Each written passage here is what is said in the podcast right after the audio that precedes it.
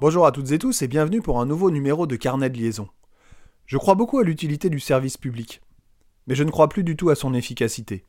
Il suffit de regarder dans quel état se trouve actuellement l'hôpital, la police ou encore l'éducation pour s'en convaincre. Alors oui, j'ai toujours été un défenseur de l'école publique, mais je dois bien reconnaître que le mammouth est bien malade et je n'ai plus la force de vouloir sauver ce monstre agonisant. Je n'arrive surtout plus à croire pouvoir le sauver.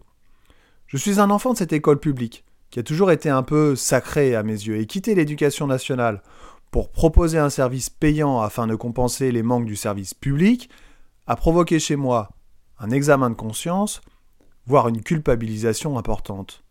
C'est quand même pas facile, parce que moi, comme tout enseignement viscéralement convaincu et passionné. J'aimerais aider tout le monde, tous les jeunes, et ne laisser personne de côté. Sauf que dans les dernières années, quand j'étais en poste, c'était devenu impossible. Et à vouloir aider tout le monde, je n'aidais plus personne. Inutile est d'ailleurs le titre de l'un de mes épisodes dans lequel j'explique ce ressenti. À force de vouloir aider tout le monde, à force de vouloir sauver le navire du naufrage, on peut même arriver à se perdre, à se perdre soi-même à ne plus voir ce qu'il y a autour, à ne plus prendre le temps de.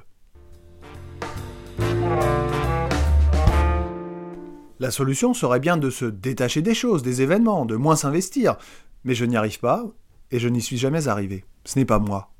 Alors j'ai déplacé mon curseur, mon point de vue, et j'ai fait évoluer mon raisonnement, puisque j'ai ce sentiment trop souvent d'être inutile en classe, autant accorder toute mon énergie, tout mon savoir, toute mon expérience, toutes mes compétences à des familles qui me choisissent pour ce que je suis et pour ce que je fais.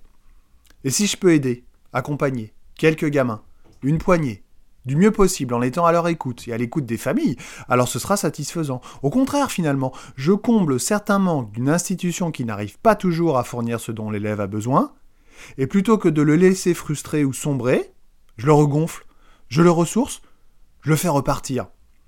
Les cours particuliers ont souvent été vus d'un mauvais œil par certains enseignants, comme s'il ne fallait jamais remettre en cause la sacro-sainte parole en classe, comme si cela mettait en exergue leurs difficultés ou remettait en cause leurs compétences.